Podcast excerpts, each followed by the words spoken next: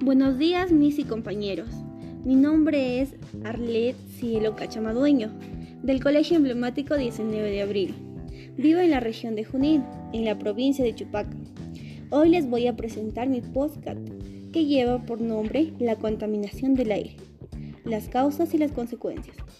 La contaminación del aire, o también llamado contaminación atmosférica, se ha ido viendo a lo largo de la historia, causado por los seres humanos y consiste en la presencia de en el aire sustancias que afectan y alteran su calidad, además que afectan a los seres vivos y al medio ambiente. También les voy a dar a conocer las causas.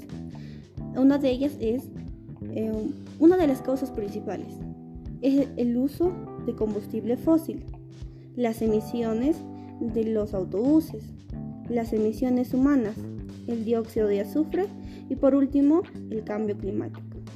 Las consecuencias son los efectos de la contaminación del aire afectan la salud de los seres vivos y modifican el equilibrio de las condiciones del planeta. Problemas respiratorios, aumentando también las enfermedades y muertes prematuras. También lluvias ácidas y creo sobre todo el calentamiento global. Las posibles soluciones serían aumentar un transporte público competitivo, aumentar zonas verdes y jardines en, lugares urbanos, reciclar residuos para minimizar el medio ambiente, consumo responsable de combustibles fósiles de construcción y de huertos urbanos. Se le agradece a la docente por la información y los saberes previos que nos brindó por haber escuchado este podcast acerca de la contaminación del aire y espero que le haya gustado.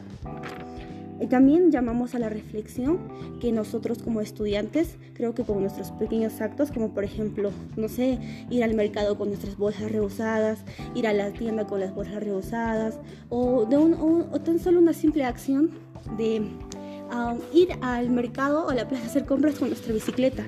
Creo que estaríamos utilizando eh, ya menos combustible.